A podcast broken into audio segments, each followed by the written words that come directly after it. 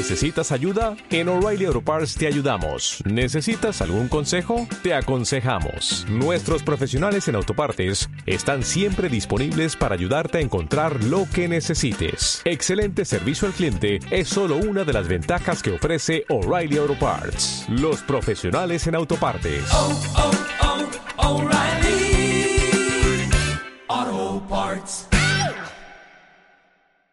Muy buenos días y bienvenido a otro episodio del podcast fitness de fullmusculo.com. En esta oportunidad no voy a entrevistar a nadie, es uno de estos episodios que hemos decidido llamar Scoops de Ciencia, donde básicamente a partir de todas las dudas que nos envían a través de las redes sociales o a través de los emails, investigo qué nos tiene o qué nos dice la última evidencia científica en cuanto a ciertos temas que considero pues que se repiten o que tienden a repetirse de forma constante. Esas tres preguntas o esos tres temas que he decidido para hablar el día de hoy. La primera es si importa o no importa el orden de los ejercicios al momento de entrenar. La segunda, estirar antes de entrenar o no. Y la tercera, si las dietas altas en proteína son seguras. Pero antes de empezar me gustaría recordarte que si quieres recibir cada semana nuestros emails totalmente gratis cada viernes con los mejores tips en entrenamiento, en nutrición, en suplementación, incluso en psicología, en descanso, en recuperación, en todo lo que te puede hacer mejorar en tu estilo de vida, en tu salud, en tu estado físico, suscríbete a nuestra lista de emails totalmente gratis entrando a fullmusculo.com donde vas a conseguir arriba del todo un formulario donde tienes que dejar simplemente tu primer nombre y tu mejor email. Dicho esto, me gustaría empezar con la importancia o no del orden de los ejercicios al momento de entrenar.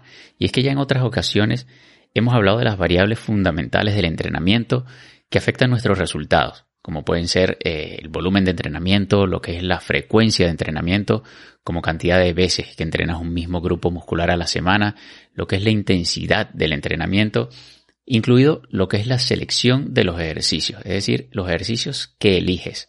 Mas no hemos tocado hasta ahora lo que es la importancia del orden. Lo único que te quiero comentar antes de darte la respuesta es que la selección de los ejercicios, este último factor o variable fundamental que he mencionado, pasa a un segundo plano si no se tiene en cuenta lo que es el volumen, hablando de series como cantidad de series por grupo muscular a la semana, si no tienes en cuenta lo que es el volumen, la frecuencia y la intensidad, lo que es la selección de ejercicios pasa a un segundo plano. Pero entonces, el orden de esos ejercicios que elegimos en nuestra rutina de entrenamiento importa realmente. Ya antes también hemos mencionado sobre la posible importancia que tienen los ejercicios multiarticulares por encima de los monoarticulares y que estos deberían tener cierta prioridad en el hombre que elegimos para nuestros entrenamientos y ser la base de ellos. Porque sí que pareciera que el orden de los ejercicios afecta en las ganancias de fuerza, pero no en las ganancias de masa muscular. Pero esto pudiera ser debido a que la fuerza depende del peso que levantas, pero el aumento muscular no tanto.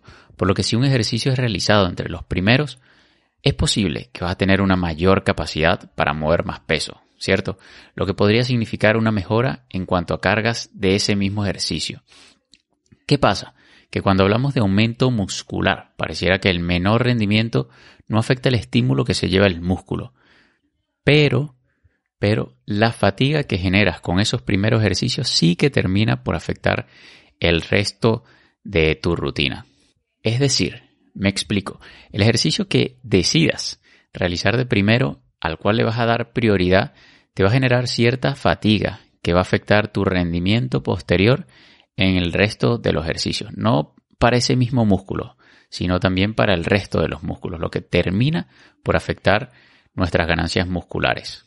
Y un estudio del 2020, de este mismo año, de Brandao y colaboradores, fue justamente lo que se propuso verificar. En el estudio se dividieron los participantes en cuatro grupos. Uno que hacía solo un ejercicio multiarticular, el otro solo un ejercicio monoarticular y los otros dos hacían ambos pero en distinto orden. Según los resultados del estudio, se puede notar que los ejercicios multiarticulares parecieran no ser suficientes para promover el aumento muscular en el caso del músculo agonista. Como por ejemplo, eh, en el press de banca estaríamos hablando del tríceps, sería el músculo agonista, no el, el pectoral, sino el tríceps. Pero eso no quiere decir que no pueda potenciar el estímulo que se lleva el tríceps, incluyendo ejercicios multiarticulares como el press de banca plano, que se enfoca principalmente, o el trabajo se enfoca principalmente en lo que es el pectoral. Es decir, incluyendo ejercicios de press de banca plano, podemos potenciar también eh, lo que es el estímulo que se está llevando el tríceps. En cuanto al orden de los ejercicios, parece afectar más a los ejercicios multiarticulares que a los analíticos. En fin, un poco para que me puedas entender y, y lleves un poco todo esto a la práctica. Al principio de tu entrenamiento deberías meter los ejercicios que van a trabajar el músculo que quieres desarrollar, en el cual estás enfocado en esa, digamos, en esa parte de tu rutina. Pero debes evitar meter ejercicios monoarticulares antes de algún ejercicio multiarticular que puede terminar por perjudicar tu rendimiento en este último. Te doy un ejemplo.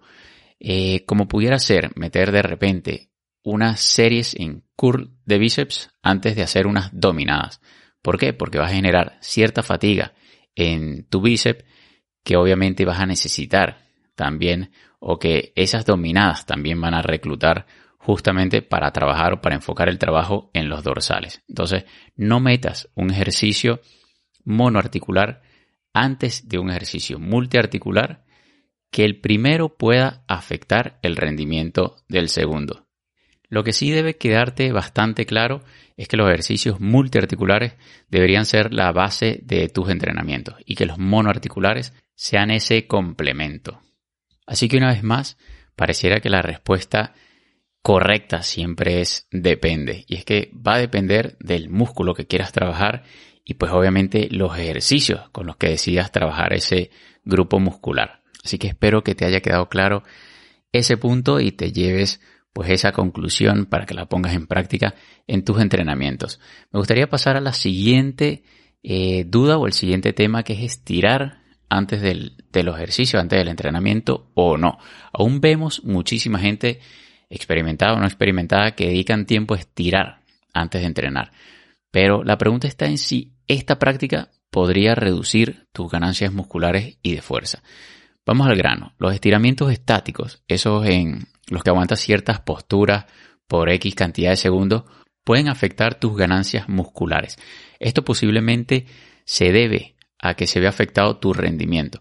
Es decir, reduces la carga del volumen de tu entrenamiento, siempre hablando del volumen de entrenamiento como la cantidad de series que dedicas a un grupo muscular a la semana. Y como consecuencia de ello no obtienes los resultados óptimos que en otras condiciones pudieses obtener. Pero eso es en cuanto al aumento de masa muscular. Sin embargo, pareciera no tener mayor impacto en lo que a fuerza se refiere. Y aun cuando muchas personas ven el estiramiento como parte de su rutina, cada vez hay más evidencia que no estás sino afectando a tu rendimiento. De hecho, podrías estar incluso afectando la cantidad de repeticiones que haces con X carga cuando entrenas inmediatamente después de haber estirado. Por lo que hasta ahora te debe quedar claro que los estiramientos disminuyen el ritmo con el que ganas músculo y fuerza. Y te aseguro que esto no es lo que deseas. ¿Cierto? Pues hay un estudio bastante interesante de Junior y compañía del año 2017 que se realizó a lo largo de 10 semanas donde los participantes realizaban un ejercicio a una pierna que implicaba solo el cuádriceps, sin haber estirado, y hacían ese mismo ejercicio para la otra pierna solo después de una sesión de estiramiento. Y mira lo que ocurre, es sumamente interesante. Pues el cuádriceps que no pasaba por la rutina de estiramiento tuvo un mayor crecimiento, pero el rango de movimiento de la rodilla que sí estiraba era mayor después de las 10 semanas. Y en cuanto a ganancia de fuerzas, fueron bastante similares en ambos casos. ¿Qué te puedes llevar de todo esto? ¿Estirar o no estirar antes de entrenar? Esa era la pregunta. Si tu objetivo es el de aumentar fuerza y flexibilidad, podría ser conveniente estirar previo a tu entrenamiento. Pero si tu objetivo es el de aumento muscular y quieres realizar estiramientos estáticos, no lo hagas por lo menos justo antes de comenzar tus series efectivas. En ese caso, pues que disfrutes los estiramientos estáticos, quieres hacerlo previo a tu rutina, entonces hazlo, pero luego complementa con estiramientos dinámicos y luego haz unas series de calentamiento o aproximación para disipar esos posibles efectos negativos que pudiesen afectar tu desempeño físico y tu aumento muscular. Resuelta la duda del estiramiento previo al entrenamiento, pasemos al último tema y es que esa duda nos llega muchísimo a través de las redes sociales y la pregunta es que si son seguras o no las dietas altas en proteína. Cada vez vemos gente que recomienda incluso, pues hablamos ya de niveles de 2.5, incluso 3 o más gramos de proteína por kilo de peso corporal. Ya en este punto deberías tener bastante claro eh, sobre la importancia de la ingesta de tus requerimientos proteicos independientemente de tu objetivo. O sea, que quieras perder grasa corporal es sumamente importante y sea que quieras ganar masa muscular es sumamente importante que cubras esos requerimientos proteicos que dependen pues obviamente de tu composición corporal y de tus objetivos. Pero en cuanto a seguridad, pareciera no estar todo muy claro aún. Y un estudio de 2018 se propuso precisamente evaluar qué tan seguras eran esas dietas altas en proteína. En este caso de más de 2.2 gramos de proteína por kilo de peso corporal al día. La idea era evaluar si, pues, si se presentaba algún efecto adverso en lo que era la función del riñón o del hígado en un periodo de dos años. Se realizaban cada seis meses la prueba o las pruebas para verificar lo que era la función metabólica de riñones y del hígado. Luego, si quieres, entramos en algunos detalles sobre lo que son los resultados o lo que fueron los resultados del estudio. Pero es interesante ver cómo durante años la dosis de proteína recomendada ha sido una controversia, tanto dentro del mundo del físico-culturismo como, como fuera, para personas pues normales como tú y como yo, que simplemente queremos pues tener un mejor estado físico y una mejor salud.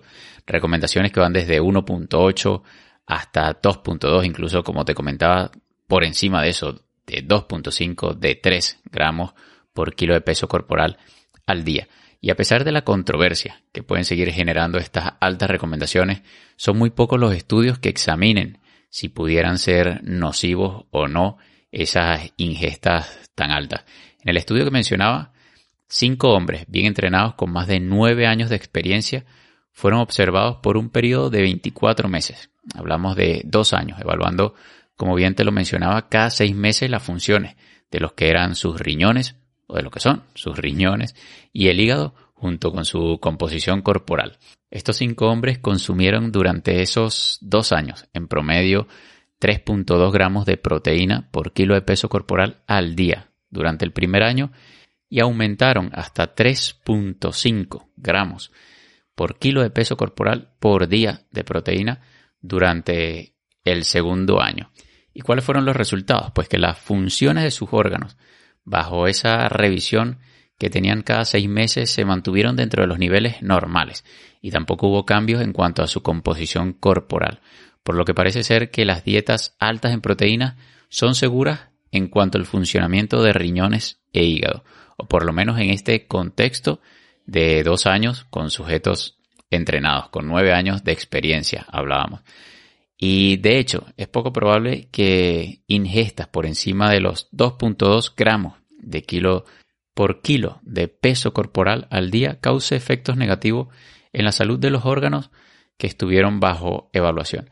Sin embargo, nuestra recomendación desde Full Músculo es que calcules tus requerimientos proteicos diarios de acuerdo a tu estilo de vida, nivel de actividad física, objetivos y demás, y vayas ajustando en el camino. Yo siempre recomiendo que siempre empieces por debajo, porque las recomendaciones cada vez parecieran ser más altas, pero pareciera incluso que eh, los requerimientos proteicos de nuestro cuerpo, de nuestro organismo, no son tan altos como los que pensamos. Un buen punto de partida para una persona activa, aquí tienes que ser bastante realista y no sobreestimar tu entrenamiento o la actividad física que tienes en tu día a día. Un buen punto de partida serían 1.6 gramos de proteína por kilo de peso corporal al día. Pero como te lo decía, en una persona activa. Por ejemplo, ¿qué pudiese ser una persona activa? Pues que se mueve lo suficiente durante el día. Hablemos de más de 10.000 pasos, que tiene un entrenamiento de fuerza de por lo menos una hora de 3 a 5 veces por semana y seguramente pues tiene fines de semana de descanso activo, pues eh, se va de repente de paseo, de hiking, hace deporte, tiene algún eh, deporte como hobby incluso. Eso es un tipo de persona activa. Entonces, si no eres o no te consideras una persona activa, puedes comenzar incluso por menos. Estaríamos hablando de 1, 1.2 gramos de proteína por kilo de peso corporal al día. Si quieres ayudarte para hacer tus cálculos, de, sea de calorías o el ajuste de macros, puedes ir directamente a nuestra página web fullmusculo.com y buscar allí en el home, en la página principal, lo que es la calculadora de calorías. Es, sin duda alguna, no es porque sea nuestra, es sin duda alguna la mejor calculadora de calorías y de ajuste de macros que hay actualmente en la web, porque utiliza las mejores eh, fórmulas a nivel de evidencia científica, son las más precisas y te permite ajustar los macros. O sea, que quieres hacer una dieta cetogénica, una dieta low carb, una dieta moderada en carbos, una dieta rica en carbohidratos, puedes ajustar por ti mismo los macronutrientes que te recomienda la calculadora. La calculadora te va a recomendar en una proporción, si mal lo recuerdo, de 30, 40, 30 tus macronutrientes, pero tú puedes ajustarlos, puedes aumentar lo que es el porcentaje de grasa. Si quieres, pues de repente hacerlo a través de una dieta cetogénica, pues podrás aumentar lo que son, lo que es el porcentaje de grasa para hacer o para llevar un aporte más grande de grasas y reducir de esa forma lo que son los carbohidratos. También te permite ajustar las proteínas entre 1 y 3 gramos de kilo de peso corporal al día. También te va a permitir ajustar lo que es el déficit energético en el caso de que quieras perder grasa, de que tu objetivo, el objetivo que hayas marcado dentro de la calculadora, sea perder grasa, te permite ajustar tu déficit energético y en el caso de que quieras aumentar masa muscular, te va a permitir ajustar lo que es tu superávit energético en un rango de 0 a 500 kilocalorías. Así que te invito a que la utilices, utilices la calculadora. De todas formas, te la voy a dejar en un link debajo en la descripción de este episodio para que puedas ir directamente a nuestra calculadora de calorías y macronutrientes y asegurarte de que realmente estás cumpliendo con esos requerimientos, no solamente ya hablando a nivel de proteínas, sino también de grasas y de carbohidratos. Y sobre todo cumpliendo pues con el balance energético que desees tener dependiendo de tu objetivo. Así que con estas tres preguntas, con estos tres temas que he decidido comentarte el día de hoy, estas tres referencias bastante interesantes que te he traído en cuanto a estudios, espero pues que te lleves para casa, que te lleves sobre todo para el entrenamiento, para el gimnasio, esas ideas y esas estrategias que te permitan mejorar tanto en tu entrenamiento, en tu rendimiento y pues sobre todo en tu alimentación. Así que agradecerte el que hayas estado aquí y hayas llegado hasta el final de este episodio y recordarte que sea cual sea la plataforma en la cual nos estés escuchando, sea Evox, sea Google Podcast, sea iTunes, sea Spotify, sea cual sea la plataforma que nos apoyes, simplemente con un me gusta, con seguirnos y pues si tienes alguna duda con respecto a este tema o te surge cualquier otra duda con respecto a cualquier otro tema, puedes dejarla en los comentarios y la estaremos tratando en un siguiente episodio. Muchísimas gracias, mi nombre es David de Ponte y nos vemos en un próximo episodio.